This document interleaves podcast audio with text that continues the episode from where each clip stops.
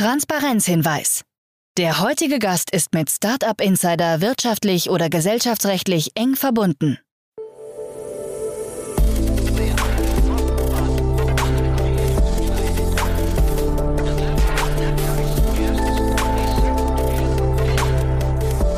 Startup Insider Daily. Interview. Hallo und herzlich willkommen zu Startup Insider Daily am Nachmittag. Jetzt sprechen wir mit Steffen Hopf, CEO von Julep Media, Deutschlands führender Anbieter für Podcast-Werbung. Mit der eigenen offenen Plattform für Podcast-Vermarktung julep.de sorgt es für klassische Audiospots, Sponsorings und vom Podcaster selber eingesprochene Host-Read Native Ads und Sponsorings. Genutzt wird es schon von mehr als 510 Podcasts. Nun wechselt das Unternehmen den Besitzer, der Gesellschafterkreis rund rund um die Seriengründer und Startup-Investoren Markus Englert, Sebastian Weil und Björn Jopen verkaufen Julep Media an das US-amerikanische Podcast-Hosting-Network Libsyn. Geplant ist eine schnelle Expansion von Julep Media in Europa, wobei Deutschland weiterhin der Kernmarkt bleibt. So viel in aller Kürze vorweg. Nach den Verbraucherhinweisen geht's los mit dem Interview. Viel Spaß!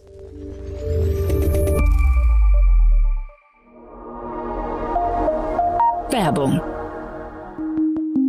Startups aufgepasst. Die Deutsche Bahn sucht eure innovative Lösung für den Regional- und Fernverkehr von morgen. Gesucht werden spannende Ansätze in den Bereichen automatisiertes Testing, Auswertung von Hate Speech, neue Kundenservices, Reisendeninformation, Datenauswertung, Fahrradanwendungen und Schienenersatzverkehr. 25.000 Euro Finanzierung, exklusiver Zugang zu Datenexperten und Märkten sowie die Möglichkeit auf eine Folgekooperation mit der DB klingen vielversprechend? Dann jetzt bei der DB Mindbox bewerben und gemeinsam durchstarten. Weitere Informationen auf www.dbmindbox.com.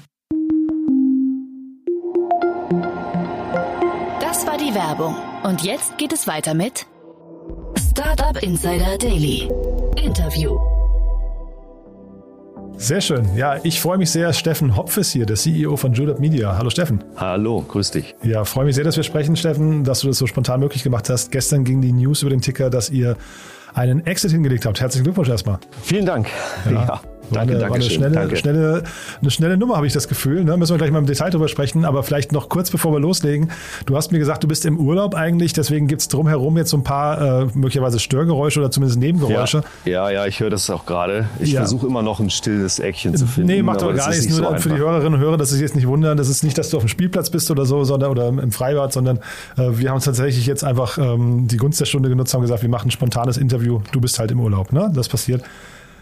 So, genau. wollen wir mal über, über euren Werdegang sprechen, über die Entwicklung bei eurem Unternehmen. Also vielleicht musst du erst mal kurz erzählen, was Student Media überhaupt macht, also für die, für die, die es nicht kennen. Ja, sehr gerne. Ähm, also wir haben uns damals gegründet mit dem Fokus auf Podcaster und Podcasterinnen und mit dem Ziel, ähm, eine Plattform zu bauen, die Monetarisierung für genau diese Creator sehr einfach und sehr schnell und sehr vor allem erfolgreich macht. Ja, aber Entschuldigung, jetzt muss ich ganz kurz einhaken, Steffen, wenn du sagst ja. damals, so richtig damals war das aber nicht, ne? Naja, drei Jahre sind in, genau. in, in, den Zeiten von heute, also ja. es fühlt sich zumindest an, als wäre es sehr lange her gewesen, mhm. aber du hast schon recht, es ist 2019 gegründet und unser MVP ging live am 13. Februar 2020. Das war so ziemlich genau drei oder vier Wochen vor dem ersten Corona-Lockdown. Ach ja. Das heißt, wir haben diese ganze Firma inmitten einer der größten Krisen hochgezogen, gebaut, skaliert und ja, wie ich, wie ich auch in meinem LinkedIn-Post geschrieben habe, so richtig vom Gefühl her, ähm, kann ich sagen, irgendwie hatten wir keinen einzigen Tag, der normal war. Ja, wir sind von Krise zu Krise gestolpert mit Corona, Krieg, Weltwirtschaft und haben mittendrin halt ähm, ja, unsere Vision von einem erfolgreichen freien Podcast-Ökosystem hochgehalten und versucht, das Beste daraus zu machen, was uns mhm. ganz gut gelungen ist. Auch. Ja, wollte ich sagen. Also zumindest klingt es von außen betrachtet, sieht es so aus. Ja, ähm, zeitgleich Corona war ja für die Podcast-Branche an sich war das ja erstmal eine gute Zeit. Ne? Das hat euch da wahrscheinlich auch ein bisschen in die Karten gespielt, auch wenn es natürlich eine blöde Krise war insgesamt, aber für euch gar nicht so, so nachteilig nur, ne? Ja, auf der einen Seite schon, da hast du recht, Jan, ähm, insbesondere auf der Supply-Seite. Also in der Zeit sind natürlich wahnsinnig viele neue Podcasts entstanden, ähm, die Leute haben mehr Podcasts gehört. Also all das war natürlich sehr positiv. Negativ ist natürlich, dass in, gerade am Anfang der Corona-Krise, so März, April, Mai 2020, die gesamte Werbewirtschaft in Schockstarre gefallen ist mhm. und viele Werbebudgets gecancelt oder gestrichen worden sind. Und da wir uns ja finanzieren über Werbeeinblendungen oder Werbeeinbettungen in Podcasts, hat es uns natürlich auch nicht das Leben einfacher gemacht. Also ich kann eines sagen, es gibt bessere Zeiten, um ein ähm, Startup zu gründen und ja, an den Markt zu bringen. Mhm. Trotzdem drei Jahre, ich finde, das ist wirklich eine bemerkenswerte Zeit von, von Gründung bis zum Exit. Ähm, vielleicht müssen wir mal ganz kurz drüber sprechen. Ihr, ihr habt ja, glaube ich, keine, keine Verkaufssummen, keine Details kommuniziert, ne? Genau. Ja, Richtig. Ja, da möchte ich auch nicht zu sehr bohren, aber lass uns mal über den Käufer sprechen. Äh, Lipson, die kennt man, ähm, äh, zumindest in der, in der äh, Podcasting-Szene kennt man sie. Ja, Vielleicht ja. für die, die sie, die sie nicht kennen, wie würdest du die beschreiben? Ähm, Lipson ist tatsächlich eher so ein alteingesessener Podcast-Player im globalen Werbemarkt, kommen aus Amerika und sind einer der global größten Podcast-Hosting- und Podcast-Advertising-Anbieter, die es gibt. Maßgeblich natürlich mit Augenmerk auf den US-amerikanischen Markt und ähm, haben über 75.000 Podcasts im Portfolio, über 6 Milliarden Downloads jährlich, ähm, die über ihre Plattform laufen. Also das ist schon eine Ansage. Es gibt wenig größere, wenn überhaupt, ähm, Independent-Firmen, die im Podcast-Markt da mitspielen, die an Libsyn ranreichen. Mhm. Und Vermarktung, äh, also vielleicht mal kurz zu eurer Positionierung noch. Ihr habt äh, zumindest in der Pressemeldung dann geschrieben, ihr seid die Einzigen in Deutschland, die Vermarktung, Produktion und Distribution aus einer Hand anbieten. Das ist auch quasi so der USP für euch, ne? Der USP für uns ist ähm, vor allen Dingen, dass wir von Anfang an auf äh, die äh, Plattformisierung von Werbung gesetzt haben.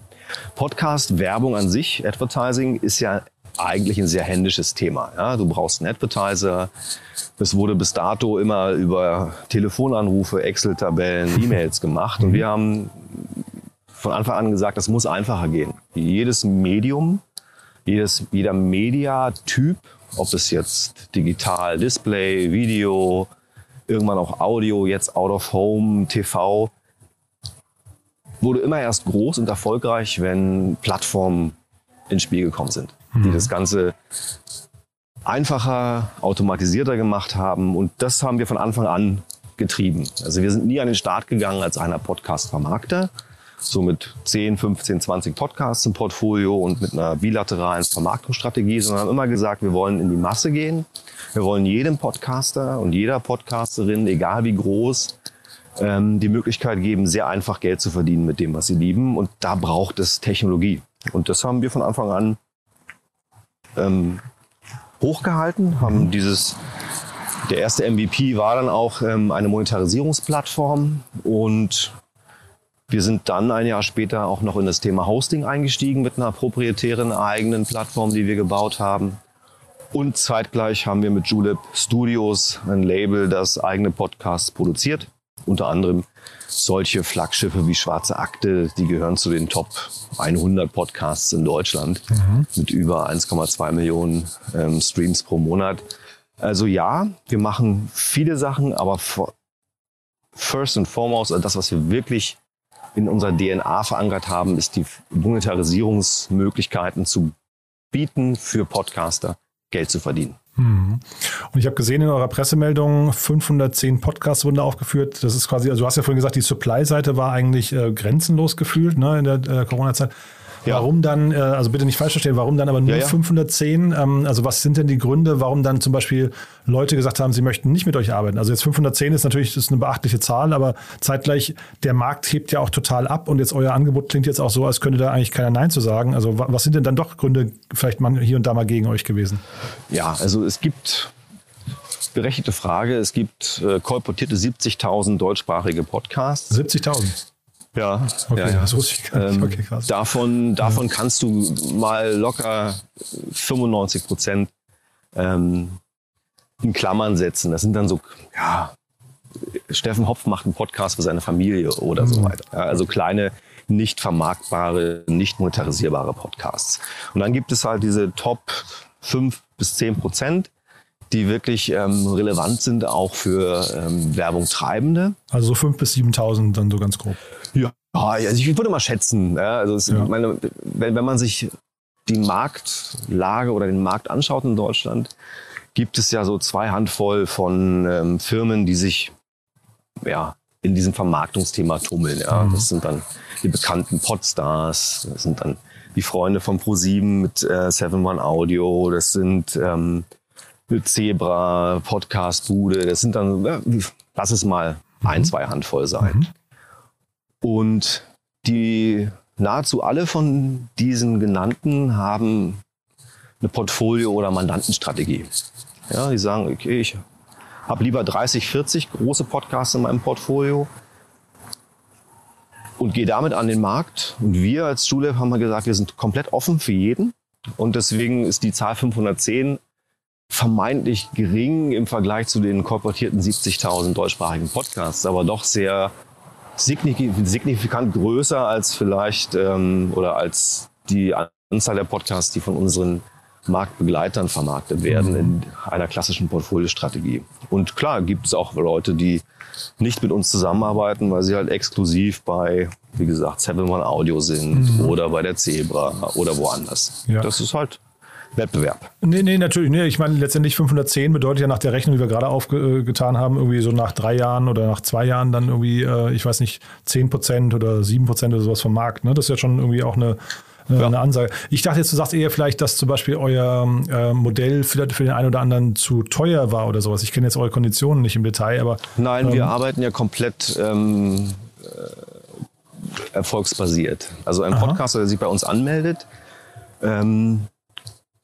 muss nicht zahlen. Es gibt keine Tech-Fees oder keine Service-Fees, die da fix jeden Monat abgebucht werden, sondern der steht dann da bei uns in der Plattform, geht bei uns in die Vermarktung und wenn Advertiser in diesen Podcast oder in die Show reinvermarkten und, und, oder einbuchen, dann schütten wir 70 Prozent der Umsätze an den Creator oder den Podcaster aus und mhm. halten 30 Prozent als Service-Fee. Mhm. Aber es gibt keine fixen Kosten. Also mhm. man kann bei uns mitspielen, komplett ohne Risiko. Man muss kein Geld in die Hand nehmen.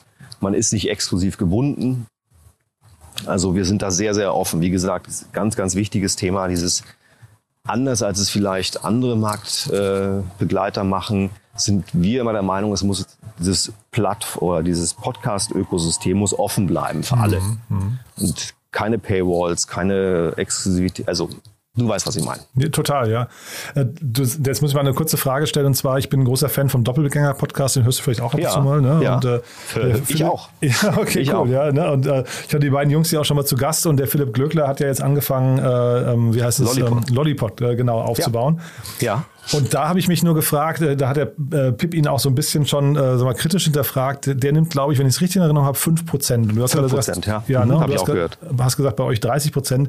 Kann das mit weniger funktionieren? Kriegt man das noch mehr automatisiert als bei euch? Weil das ist ja quasi, sag mal, die, die Ecke, in der ihr unterwegs seid, ist ja dann relativ ähnlich erstmal, ne? Absolut. Also auch die, ähm, die Plattform von ähm, Philipp, die der da gebaut hat, also Lollipop, das ist ähm, äh, relativ ähnlich in der, in der Art und Weise, wie wir damals an den Start gegangen sind vor drei mhm. Jahren. Also wirklich dieses Verbinden von Advertiser und Podcaster. Und da vieles von dem, was ich da gesehen habe, habe ich wiedererkannt. Mhm. Finde es generell toll, je mehr Leute sich in diesem ähm, Markt-Podcast tummeln, desto eher auch die Bestätigung, dass der Markt halt groß genug ist und natürlich auch wächst. Und das ist immer eine Bestätigung, wenn andere da reingehen.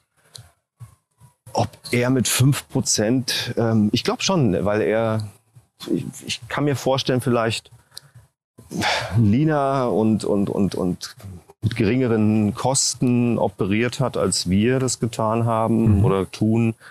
Aber da musst du am besten ihn fragen, ob das sich mhm. trägt oder nicht. Aber ich glaube, er hat da genug Sachverstand, um zu wissen, was geht und was nicht. Ja, ja, ich wollte das gar nicht in Frage stellen. Es war einfach nur, weil du gerade bei euch 30 Prozent gesagt hast und ich sehr viele ja. Analogien sehe zwischen den beiden Modellen. Ne? Absolut. absolut. Ähm, jetzt Kosten, ich weiß gar nicht, ob es die richtige Brücke ist, aber jetzt äh, vielleicht nochmal zu eurer Konstellation. Jetzt muss man vielleicht der Transparenz halber sein, äh, sagen, der Sebastian Weil und Björn Jopen sind auch beide an Startup Insider ähm, zu einem ganz kleinen Teil beteiligt. Ähm, ja. Und ähm, die sind auch bei euch die Gründer, tauchen aber bei euch auf der Seite nicht im Team auf. Das ist auch eine relativ ungewöhnliche Konstellation, ne? Ja, ja. Ähm, also es gibt eine extra Seite bei uns auf der, ähm, auf der Website für die Gründer. Ach so, okay, aber das habe ich gar nicht gesehen. Ja, ja okay. Mhm. ja du wenn du ein bisschen runterscrollst, das Team und dann steht dann irgendwann so ein Button, willst du unser Gründerteam oder die Ah, Gründer okay. kennenlernen? Wenn du darauf klickst, siehst du dann die vier Gründer Mhm. mit Markus Englert, Sebastian Weil, Björn Jopen und Manfred Neumann. Mhm. Ähm, und es ist in der Tat nicht so dieses ganz klassische Garagen-Startup, wo sich vier Gründer zusammentun, es selbst operativ ähm, bearbeiten, groß skalieren und dann irgendwann auch ähm, ja, verkaufen, sondern es war von Anfang an, waren sie die Gründer mit den meisten Anteilen, aber für das ganze Thema operative Umsetzung und Aufbau des Teams, Aufbau der Firma etc. haben sie im Prinzip ähm, ja, ein Management-Team eingestellt und das Wohl und Wehe dieser Firma uns überlassen. Okay, schön gesagt, ja. Wobei Und- man sagen muss, dass jeder einzelne von den Vieren ähm, durchaus mit äh, bestimmten Bereichen sehr, sehr hilfreich gewesen ist. Also sie waren gerade am Anfang im ersten Jahr, wo es auch viel um Finanzierungsrunden ging, durchaus auch operative Partner und Gründer, die geholfen haben, Investoren an Land zu ziehen, ähm, die Finanzierungsrunden zu stemmen.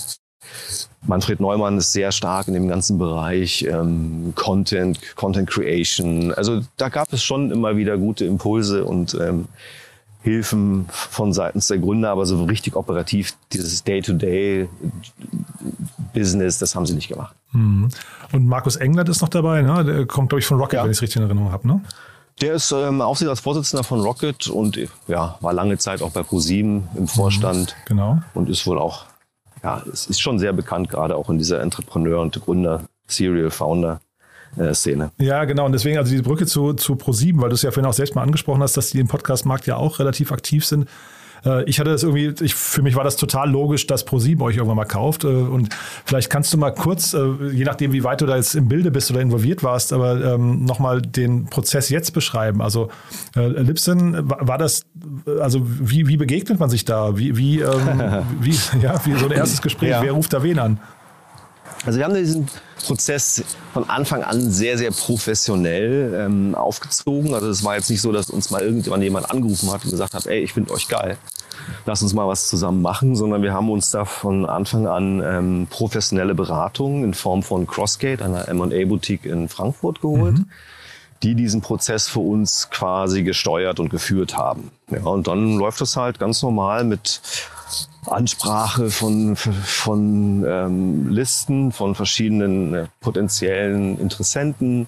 Dann gibt's Management-Calls, dann gibt es ja, weitere Calls, dann gibt's Due Diligence mit verschiedenen Interessenten und so weiter und so fort. Also es ist ein sehr, es hat, ja, wir haben angefangen so Januar, Februar diesen Jahres damit in den Markt zu gehen und ja, es hat bis jetzt gedauert, den perfekten Partner da zu finden oder zumindest mal zu closen und zu signen. Mhm.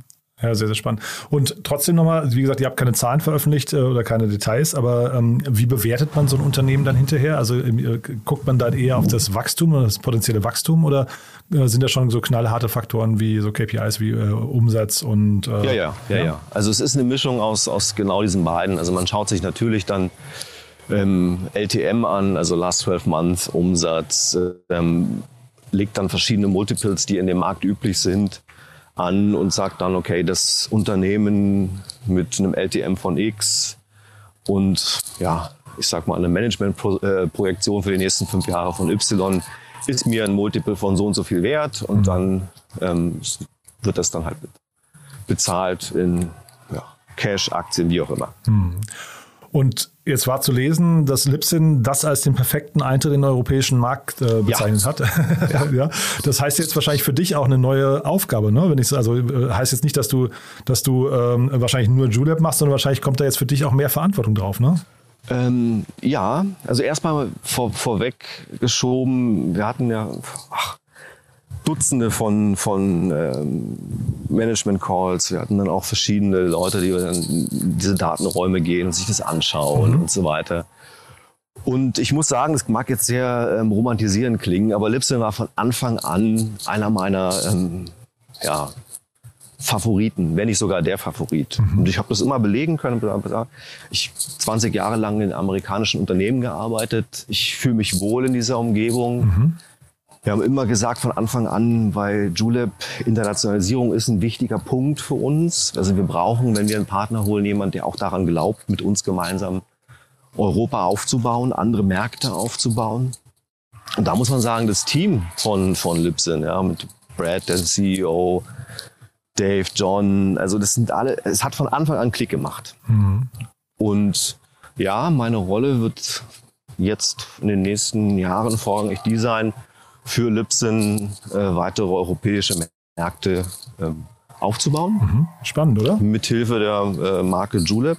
Achso, also, ja, also, das wollte ich nämlich fragen. Also Julep ja. bleibt erhalten, ja? Genau. Also ah, es ja. wird sich für sowohl für unsere Werbung treibende, also Werbepartner, als auch die Podcaster, als auch unser Team nichts ändern. Deutschland bleibt Kernmarkt. Mhm. Ist nun mal, ähm, jeder weiß, wenn man Europa äh, gewinnen will, dann muss man erstmal in Deutschland gewinnen. Und deswegen ist es wichtig, dass wir hier weiterhin ähm, Präsenz zeigen und den, diesen Markt auch ernst nehmen und, und, vor allen Dingen auch weiter wachsen in Deutschland. Und ähm, darüber hinaus äh, ist geplant, dass Julep Media als Brand erhalten bleibt und wir halt unter dieser Flagge weitere europäische Märkte erschließen. Mhm. Sehr, sehr spannend. Du, du da vielleicht nochmal ganz kurz so als letzte Frage mit, mit Blick auf diesen ähm, wirklich schnellen Durchmarsch von euch. Was habt ihr denn aus deiner Sicht besonders richtig gemacht? Also was waren denn diese Faktoren, die euch das erlaubt haben? Ach, das mag jetzt sehr stereotyp klingen und du wirst diese Frage wahrscheinlich in deinem Leben schon mehr als zehnmal gestellt haben und zehnmal die gleiche Antwort bekommen haben. Aber es ist tatsächlich diese Quintessenz eines erfolgreichen Startups.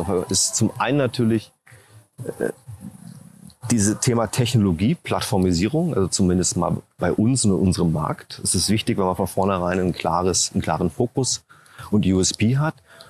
Und zum anderen, da beißt die Maus keinen Faden ab, ist es einfach äh, das Team. Wir haben mhm. von Anfang an sehr speziell, sehr dediziert tolle Leute geheiert ähm, haben wirklich von Sales über Produktion, über Partnermanagement, über Campaign Management, also jeder einzelne, den wir quasi da an Bord geholt haben, waren durchaus sehr erfahrene ähm, Manager, äh, Angestellte.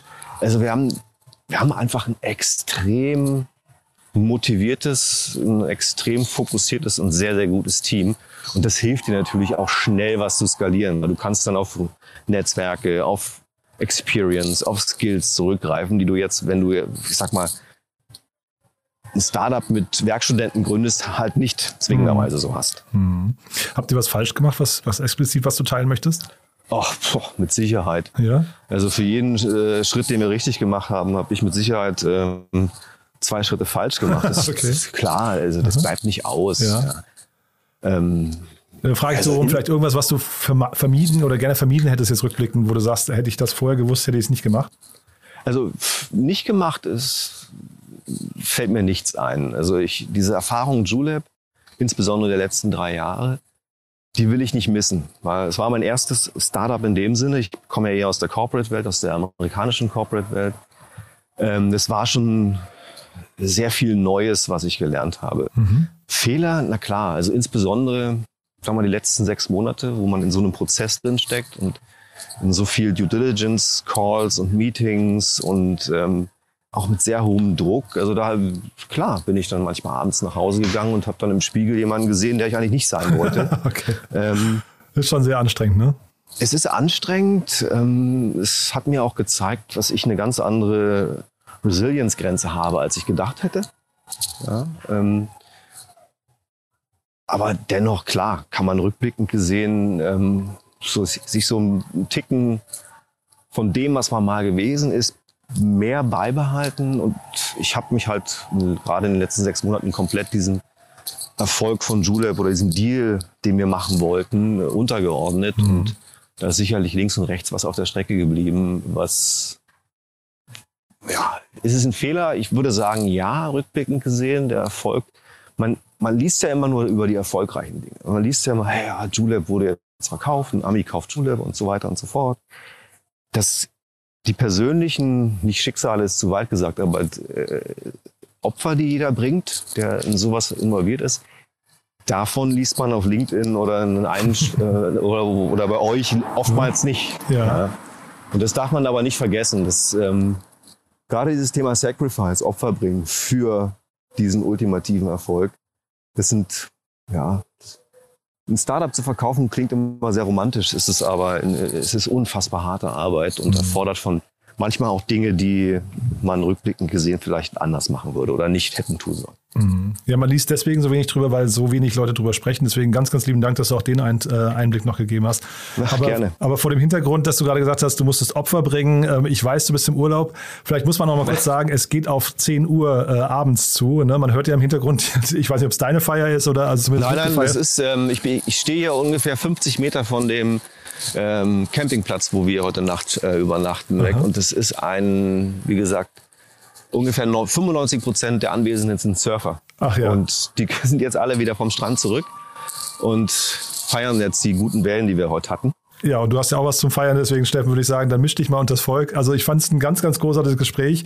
Glückwunsch nochmal, wirklich beeindruckend die Geschwindigkeit und dann würde ich sagen, wir bleiben in Kontakt, wenn es bei euch große Neuigkeiten gibt. Sag wirklich gern Bescheid, ja? Mach ich. But there is one more thing. One More Thing wird präsentiert von OMR Reviews. Finde die richtige Software für dein Business. Und als allerletzte Frage noch, Steffen, äh, bevor ich dich gehen lasse, wir haben ja eine Kooperation mit OMR Reviews und bitten immer noch mal jeden unserer Gäste ein Lieblingstool vorzustellen. Und würde ich sagen, mit Blick auf die Uhr noch ganz kurz dein Tipp. Ja, ähm, ich habe mir mal die Liste angeschaut. Also ich kenne einiges davon, aber was ich von Anfang an bei Julep immer gerne verwendet habe, ähm, und da kommt der Seller in mir durch, ist Pipedrive. Ähm, wir haben immer überlegt, welches CRM nutzen wir, weil Salesforce ist einfach zu teuer, und, obwohl es der Goldstandard ist. Und da muss ich sagen, hat uns Pipedrive gute, gute Dienste geleistet. Ähm, tut es immer noch. Ist ein tolles CRM-Tool mit all den Sachen, die man braucht. Manchmal ein bisschen mehr, manchmal ein bisschen weniger, aber muss sich hinter Salesforce nicht verstecken. One More Thing wurde präsentiert von OMR Reviews. Bewerte auch du deine Lieblingssoftware und erhalte einen 15 Euro Amazon-Gutschein unter moin.omr.com/insider. Steffen, ganz, ganz lieben Dank. Glückwunsch nochmal und dann jetzt viel Spaß beim Feiern und erhol dich vor allem gut. Ja? Mache ich. Vielen Dank, Jan. Startup Insider Daily, der tägliche Nachrichtenpodcast der deutschen Startup-Szene. Das waren Jan Thomas und Steffen Hopf, CEO von Julep Media im Gespräch. Anlass war der Verkauf von Julep an das US-amerikanische Podcast-Hosting-Network Libsyn. Und damit verabschiedet sich Startup Insider Daily für den heutigen Tag. Am Mikro war heute wieder für euch Levent Kellele. Ich sage vielen, vielen Dank fürs Zuhören und freue mich, wenn ihr morgen wieder mit dabei seid. Macht's gut und auf Wiedersehen.